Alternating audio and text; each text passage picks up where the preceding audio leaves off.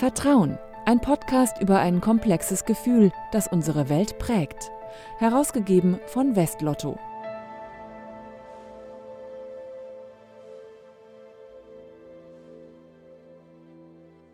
Willkommen zu einer neuen Folge des Vertrauen Podcast. Mein Name ist Franziska Walser. Geschätzt 80.000 gehörlose Menschen kommunizieren in Deutschland mit der deutschen Gebärdensprache. Um am normalen Alltag teilhaben zu können, sind sie bei vielen Gelegenheiten auf spezielle Dolmetscherinnen und Dolmetscher angewiesen. Zum Beispiel beim Elternabend, im Krankenhaus oder ganz aktuell bei Wahlkampfveranstaltungen. Gebärdendolmetscher sind das Ohr und die Stimme ihrer Kunden. Dadurch tragen sie eine enorme Verantwortung und sie sind Vertrauensmenschen.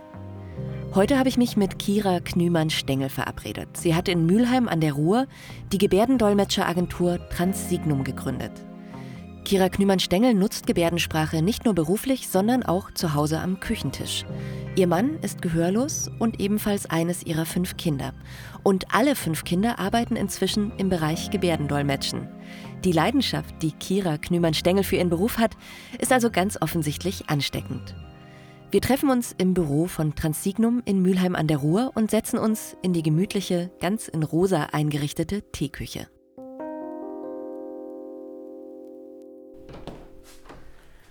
Hallo, guten Morgen. Guten Tag, Frau Knümann-Stengel. Hallo. Guten Tag, hallo.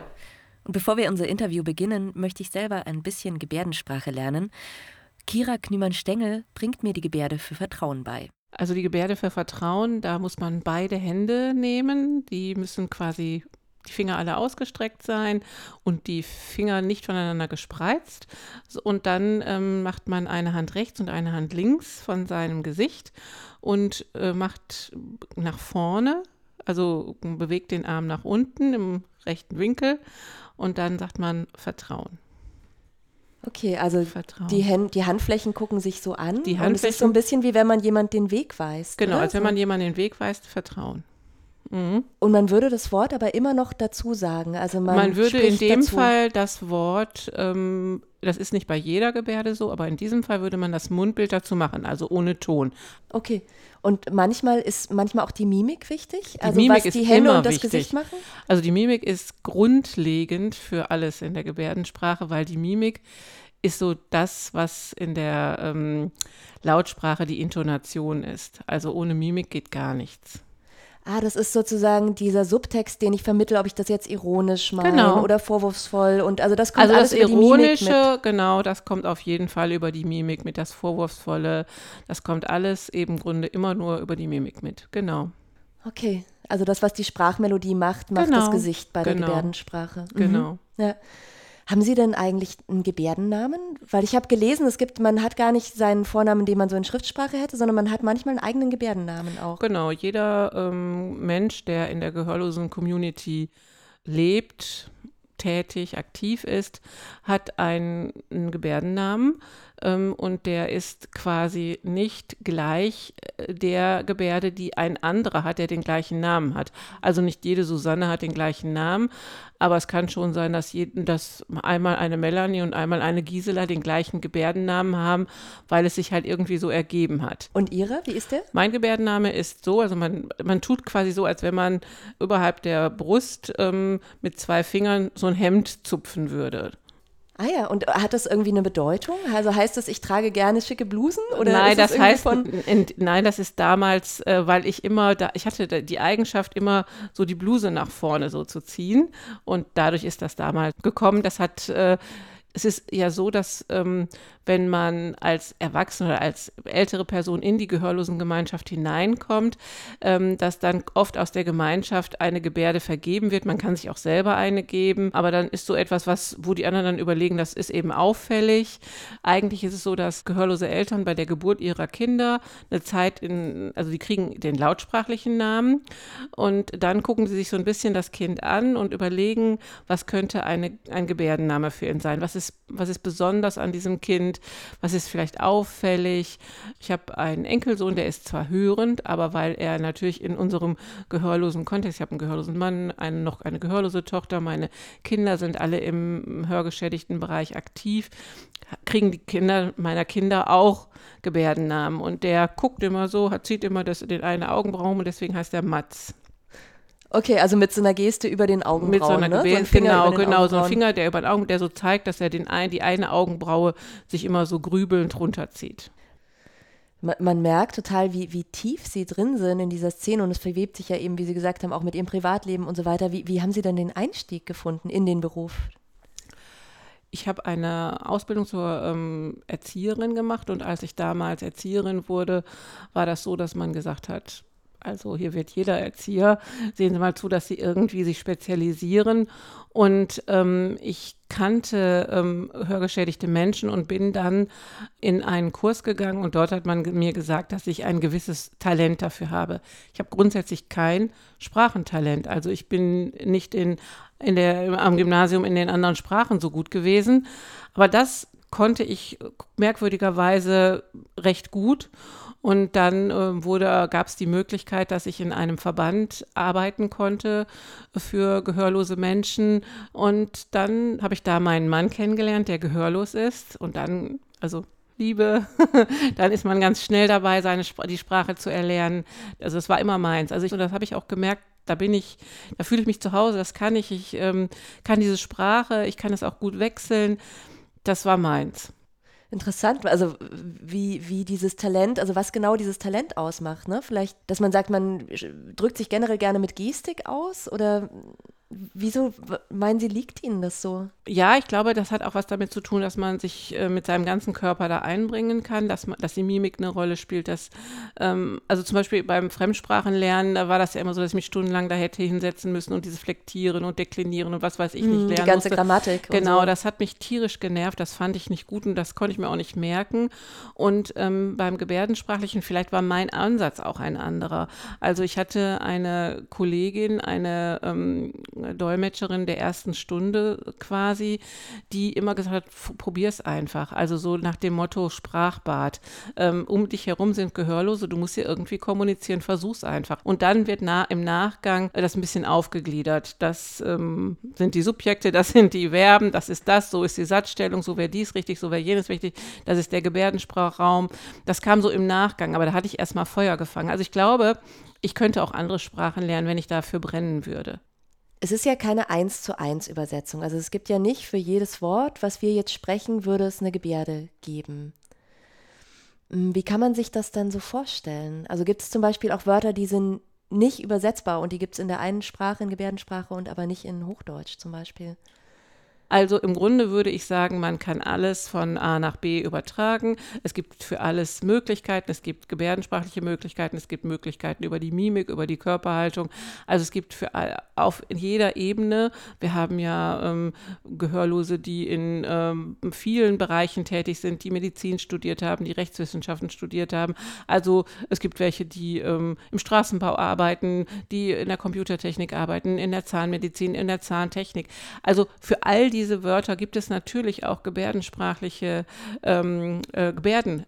Sie werden vielleicht manchmal anders ausgeführt. Wir haben Inkorporationen, das heißt, ganze Sachverhalte werden inkorporiert, das heißt, in einer Gebärde ausgedrückt. Und wir haben natürlich den großen Vorteil, dass wir einen dreidimensionalen Raum haben. Also wir haben zum Beispiel eine Zeitlinie, vorne ist alles, was in der Zukunft war, hier oben ist das, was in der Gegenwart war und das hier hinten ist die Vergangenheit. Mhm. Also das kann ich hier einmal anzeigen und sobald ich das wieder wechseln möchte, dann muss ich das einmal anzeigen und gebärde in der Grundform weiter. Ah ja, das macht natürlich die ganze Grammatik sehr viel einfacher, ne? wenn man das einfach mit so einem ausgestreckten bzw. nach hinten gerichteten Arm ausdrücken kann. No? Und haben Sie ein Beispiel für dieses, wenn Sie sagen, ein ganzer Sachverhalt kann irgendwie in einer Geste ausgedrückt werden? Also zum Beispiel, wir sagen, ich esse einen Apfel und wir machen diese Gebärde dafür Apfel essen. Da sind mehrere Gebärden miteinander, ineinander verschmolzen. Also Sie haben quasi die Hand, die ist so ein bisschen die den Apfel als würde man einen Apfel halten. Die Bewegung, die, halte das in der Nähe des Mundes und bewege das und dann ist klar, dass der Apfel gegessen wird. Würden Sie sagen, ist die Gebärdensprache überhaupt mehr auf den Punkt und weniger Blabla und Phrasen? Also was natürlich schon ist, ist, dass die Gebärdensprache direkter ist. Also wir haben wesentlich weniger Redundanzen in der Sprache. Also es werden diese ganzen Füllwörter weggelassen. Das ist schon so. Und der Reiz an dem Beruf für Sie, also das ist wahrscheinlich dieser Sprachreichtum, habe ich, meine ich jetzt so mitbekommen zu haben. Und ist es aber auch dieses, dass Sie mit so verschiedenen Lebensbereichen beim Dolmetschen in Berührung kommen? Also der Reiz für mich ist ähm, im Laufe der Zeit ja immer gewachsen. Also ähm, das im Anfang war es natürlich so, dass ich mich auch in dieser Sprache ganz schnell zu Hause fühlte und dachte, das ist meine Sprache. Also ich muss auch beim Übersetzen nicht mehr überlegen, ich trenne jetzt hier gerade die eine Sprache von der anderen Sprache und bei mir kommt das einfach so, das ist sehr natürlich geworden, bei mir die Gebärdensprache zu nutzen, fast als wenn es auch meine Muttersprache wäre, was es nicht ist. Und ähm, der Reiz meinen Beruf als Gebärdensprachdolmetscherin auszuüben, ist ganz klar der, dass ich niemals so ein tägliches einerlei habe. Ich habe jeden Tag etwas anderes. Ich dolmetsche äh, eine politische Veranstaltung, ich dolmetsche eine Fernsehsendung, ich dolmetsche eine Operationsaufklärung im Krankenhaus, ich dolmetsche in einer Firma ein Krisengespräch, ähm, ich dolmetsche eine Erste-Hilfe-Schulung, ich dolmetsche beim Elternabend, ich dolmetsche im Kindergarten. Also jeden Tag was anderes und jeden Tag ähm, neue Leute. Ich meine, mittlerweile ist es das so, dass ich viele Stammkunden habe. Also ich suche es mir auch aus, muss ich auch mhm. ganz ehrlich sagen. Und das sind aber ja schon Situationen zum Teil, in denen es echt um was geht. Also sagen wir mal Polizei, ja. Gericht, Krankenhaus. Ähm, mhm. Das ist ja dann schon eine große Verantwortung. Also da darf man sich eigentlich keinen Schnitzer erlauben auch, ne? Und irgendwas weglassen beim Übersetzen aus Versehen oder so. Man darf nichts weglassen, auf jeden Fall nicht. Und äh, man muss aber auch manchmal was hinzufügen, weil es äh, aus sprachlicher Sicht in dem Falle einfach notwendig ist. Also man muss manchmal Geschichten einfach zu Ende erzählen. Also wenn man jetzt zum Beispiel ein Beispiel sagt, ähm, wenn, ich dolmetsche auch viel im Bereich des Jugendamtes, mh, mm, wenn zum Beispiel gesagt wird, machen Sie dies, machen Sie jenes oder wir nehmen Ihre Kinder in Obhut. Die Kinder in Obhut nehmen wir alle wissen, was das dann bedeutet. Also das bedeutet, wir holen ihre Kinder hier ab, ihre Kinder werden in eine Wohngruppe, in eine Pflegefamilie, in ein Kinderheim gebracht. Sie ähm, werden nicht mehr hier wohnen. Ähm, sie werden Umgangskontakte mit ihren Kindern im schlimmsten Fall erkämpfen müssen. Diese Geschichte muss ich bei diesem Einsatz oder wir nehmen ihr Kind in Obhut zu Ende erzählen in der Gebärdensprache, weil das so nicht einfach sonst zu verstehen ist. Gerade bei Familien, die vielleicht nicht, auch nicht so gebildet sind. Also man muss etwas, die Folge von dem, was da kommt, zu Ende erzählen, damit es da wirklich so ankommt, wie es ankommt, kommen soll. Genau, damit die dann wirklich auch fundiert entscheiden können, müssen sie einfach diese Grundlage haben genau, und wissen, genau, was das heißt. Genau. Ja. Mhm. Ich habe über diesen Begriff nachgedacht, also man sagt ja blindes Vertrauen, was natürlich ein total schiefes Bild ist in ihrem Kontext, ne? weil es ja genau. um Gehörlose geht. Mhm. Mm, aber finden Sie trotzdem, das passt in gewisser Weise zu dem Verhältnis, was Sie zu Ihren Kundinnen und Kunden haben? Auf jeden Fall. Also ähm, ich glaube, dass äh, die gehörlose Kundschaft ähm, sehr viel Vertrauen in meine Tätigkeit haben muss, weil ähm, ich ja quasi so die Brücke zur hörenden Welt darstelle. Das heißt, ich ähm, nehme alles ähm, wahr, was sich in dem Kontext hier gerade via Ton abspielt. Also spricht da jemand, räuspert sich jemand, gibt es Nebengeräusche im Raum, wird jemand ärgerlicher. Aber wir haben ja viele Leute, die auch ohne jede Mimik ganz, ganz böse sein können oder auch ohne jede, jede Mimik ganz freundlich sein können. All das ähm, muss ja der hörgeschädigten Person vermittelt werden. Und das ist eben meine Aufgabe. Und dass sie mir diesen Auftrag erteilen, zeugt ja davon, dass sie sehr viel Vertrauen haben. Wobei man sagen muss, dass in der Mangelung von Gebärdensprachdolmetschern, also wir haben immer noch zu wenig in diesem Bereich, gehörlose Menschen ganz häufig gezwungen sind, irgendjemanden zu nehmen. Also irgendeinen Dolmetscher zu nehmen, weil sie einfach gar niemanden bekommen, weil die Zeit einfach zu knapp ist, der Auftrag zu spät erteilt wurde, die Einladung zu spät an sie herausgegangen ist. Und sie müssen dann gucken, wer kann das gerade machen. Und ähm, mit der Zeit ähm, merken sie dann, wem kann ich wirklich mein Vertrauen schenken, wer wird meinen Anforderungen gerecht, wer kann das, wer kann das nicht, ähm, wer, ähm, dass wir Stillschweigen bewahren über das, was wir da tun. Genau, da gibt es ja auch einen richtigen Kodex. Da gibt ne? es einen Kodex, genau, ja. der das spricht für sich selbst. Ähm, und ähm, also das, das dass man etwas weiter erzählen könnte, ist auf der einen Seite ein Problem, aber das viel größere Problem ist, äh, kann der, versteht derjenige mich wirklich mit dem allem, was ich so sage.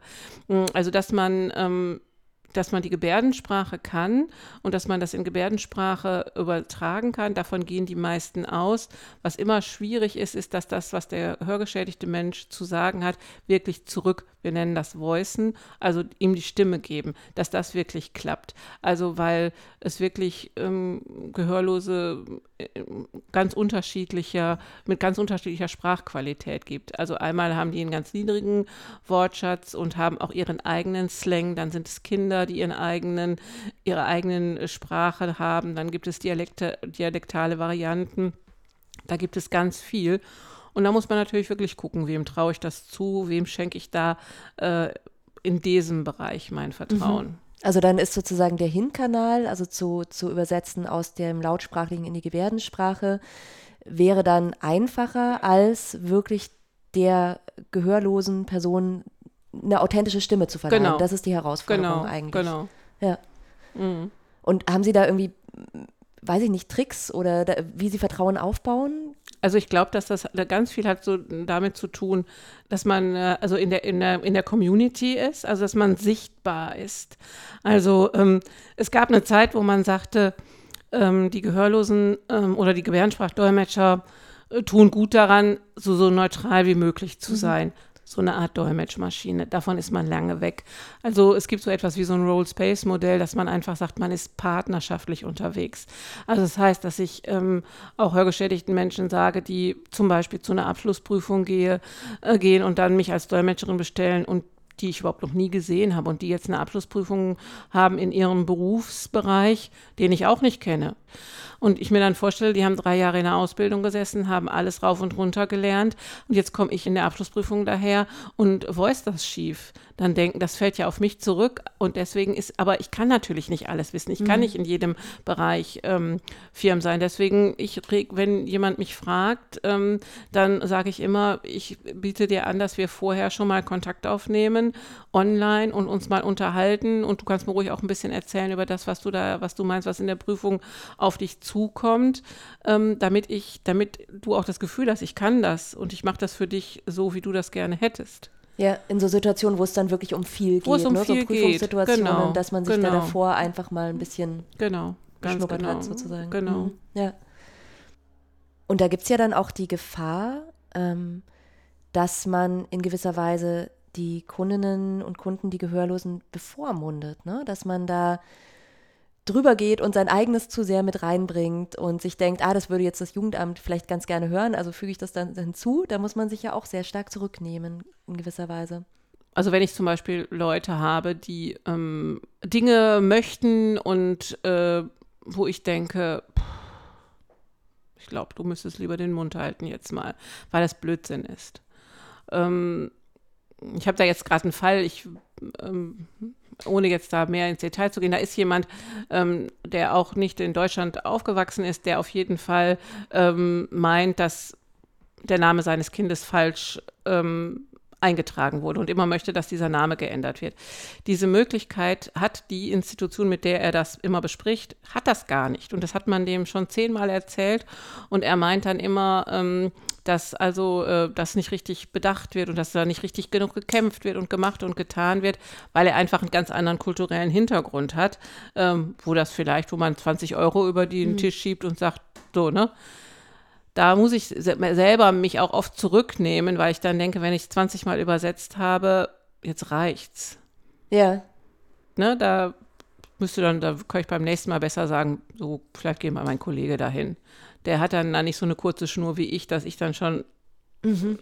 Ja, man ist dann schon manchmal irgendwie dazwischen, ne? Genau. Und ficht dann seine Kämpfe mit sich selber irgendwie Genau, man ist in vielen. Lebenslagen dabei. Allerdings ist man natürlich auch oft jemand, der so ein bisschen supportet, der dann auch sagt, du, können wir, können wir das nochmal machen, wenn man mit jemandem beim Arzt gewesen ist und man denkt, der Arzt hat sich überhaupt nicht wirklich um den gekümmert und um sein, sein Anliegen, der hat das nicht ernst genug genommen. Dann scheue ich mich überhaupt nicht im Anschluss, wenn man raus ist, zu sagen, ich würde dir mal den Tipp geben, nochmal einen anderen Arzt aufzusuchen. Also genau, man ist so ein bisschen so ein, so ein Coach, Therapeut Und wäre vielleicht ja, zu viel Therape- gesagt, ja, auf jeden Fall ist das zu viel. man, Fall. Ne? man, das würde ich auch jetzt nicht bei jedem machen, aber bei dem einen oder anderen würde ich das schon auch supporten, weil es ist ja meine Wahrnehmung aus der ganzen Situation gewesen als Hörende und manchmal versuche ich das so gut wie möglich rüberzubringen, aber wenn ich dann denke, das hat noch nicht ganz so gefluppt, dann würde ich noch vielleicht am Ende sagen, mein Tipp, frag doch nochmal einen anderen Arzt. Ja. Können Sie eigentlich mit diesem Begriff Vertrauensmensch was anfangen? Würden Sie sagen, das sind Sie? Also ich glaube schon, dass mir ähm, die äh, gehörlosen Menschen eine Portion an Vertrauen entgegenbringen und ich gucken muss, dass ich da gut mit umgehe und dass ich auch ähm, Dinge, die ähm, ich nicht kann, ähm, ablehne oder Dinge, die ich nicht ähm, möchte, weil ich sie, weil sie mir inhaltlich vielleicht zu nahe gehen oder so, dass ich da rechtzeitig sage, nee, das möchte ich nicht. Also ich bekomme einen wahnsinnig großen Vertrauensvorschuss, dem ich dann gerecht werden muss. Genau, das ist so.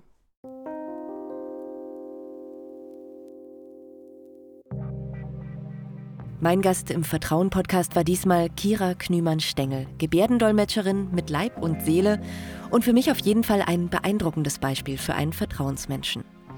Mein Name ist Franziska Walser. Ich danke Ihnen fürs Zuhören. Bis zum nächsten Mal hier im Vertrauen-Podcast. Vertrauen, der Podcast zum Blog von Westlotto. Mehr dazu unter www.vertrauen.blog.